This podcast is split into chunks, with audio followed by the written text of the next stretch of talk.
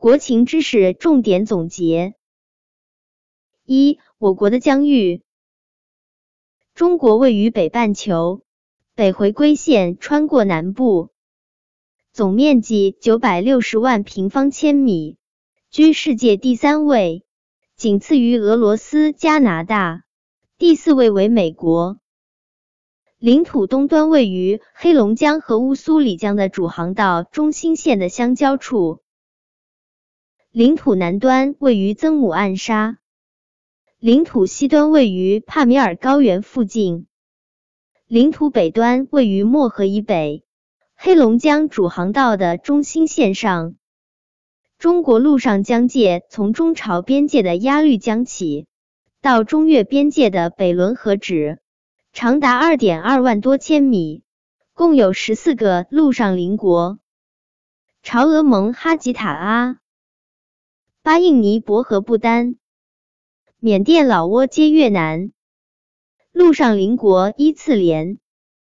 我国有一点八万千米长的海岸线，自北向南濒临的近海有渤海、黄海、东海和南海。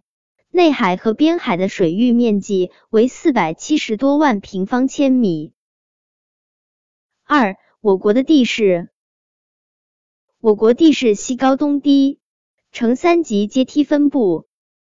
第一级阶梯海拔四千米以上，主要地形类型为高原，界限是昆仑山、祁连山脉、横断山脉。第二级阶梯海拔一千至两千米，主要地形类型为盆地和高原，界限是大兴安岭、太行山脉、巫山、雪峰山。第三级阶梯海拔多在五百米以下，主要地形类型为平原，兼有丘陵和低山。三、我国的地形，我国地形复杂多样。山区面积广大，山区包括山地、丘陵和崎岖的高原，占国土总面积的三分之二。五种地形基本类型有高原、盆地、平原、山地和丘陵。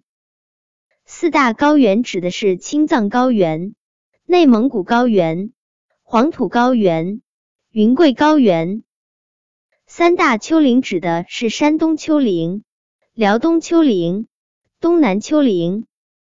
四大盆地指的是塔里木盆地、准噶尔盆地、柴达木盆地、四川盆地。三大平原指的是东北平原、华北平原、长江中下游平原。四、我国的主要山脉。东北、西南走向的山脉最西列是大兴安岭、太行山、巫山、雪峰山，中间一列是长白山、武夷山，最东列是台湾山脉，其主峰玉山是我国东南沿海最高的山峰。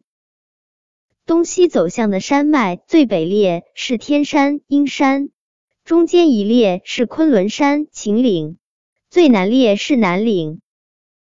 西北、东南走向的山脉主要有阿尔泰山、祁连山、巴颜喀拉山等，多在我国西部。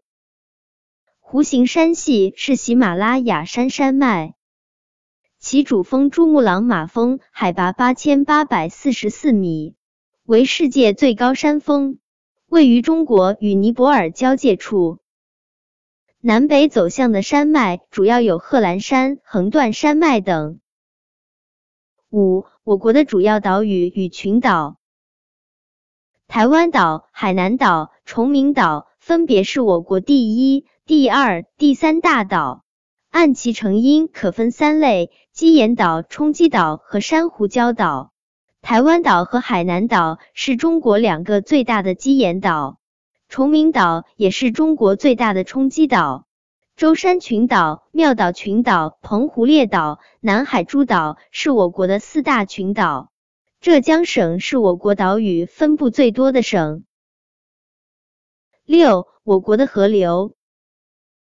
长江发源于青海省西南部青藏高原上的唐古拉山脉，主峰格拉丹东雪山，全长约六千三百公里，是中国第一大河，也是亚洲最长的河流，世界第三大河。它流经中国青藏高原、横断山区、云贵高原、四川盆地、长江中下游平原，流域绝大部分处于湿润地区。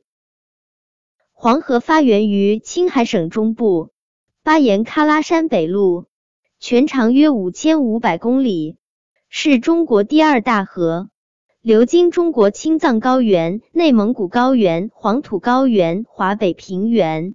流经的干湿地区是干旱、半干旱、半湿润区。珠江是中国南方最大的河流，其干流西江发源于云南东部，全长约两千二百一十公里，主要有西江、北江、东江三大支流水系。北江与东江基本上都在广东境内，三江水系在珠江三角洲汇集。形成纵横交错、港岔纷杂的网状水系。七，我国的湖泊。我国的五大淡水湖包括鄱阳湖、洞庭湖、太湖、洪泽湖、巢湖。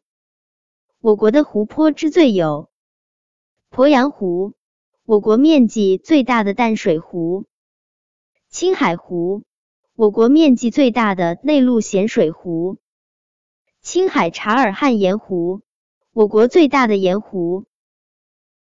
八、我国自然资源的基本特征：一、自然资源总量大，种类齐全；二、人均资源占有量不多，许多资源人均占有量居世界后列；三、自然资源形势严峻。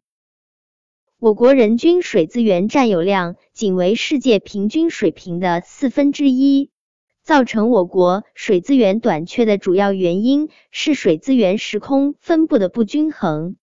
解决水资源不足的主要措施有跨流域调水、新修水库、节约用水、防治水污染。我国土地资源的特点是绝对数量大，人均占有少，类型复杂多样，耕地比重小，利用情况复杂。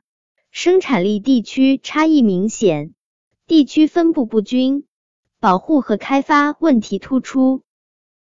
我国矿产资源的特点是：一、矿产资源总量大，种类多；二、分布广泛，相对集中；三、半生矿多，某些重要矿种贫矿多，富矿少；四、矿产资源形势严峻，一方面人均占有量少，另一方面。采富弃贫，滥采滥挖，破坏环境，破坏矿山，浪费严重，利用率低。我国三大伴生矿包括四川攀枝花钒钛铁矿、甘肃金昌的镍铜矿、内蒙古白云鄂博的稀土铁矿。九，我国的人口。我国人口的突出特点是人口基数大、增长快。我国人口的分布特点是人口均分布不均。我国少数民族中人口最多的民族壮族有一千七百万人左右。十、我国的民族概况。从居住的情况来看。全国形成以汉族为主体的大散居、小聚居、相互交错居住的格局。少数民族主要分布在云南、内蒙古、新疆、宁夏、广西等省自治区。在社会主义制度下，我国各民族已形成平等、团结、互助、和谐的新型民族关系。我国是个多宗教的国家。我国宗教徒信奉的主要有佛教、道教、伊斯兰教、天主教和基督教。中国公民可以自由的选择表达自己的信仰和表明宗教身份。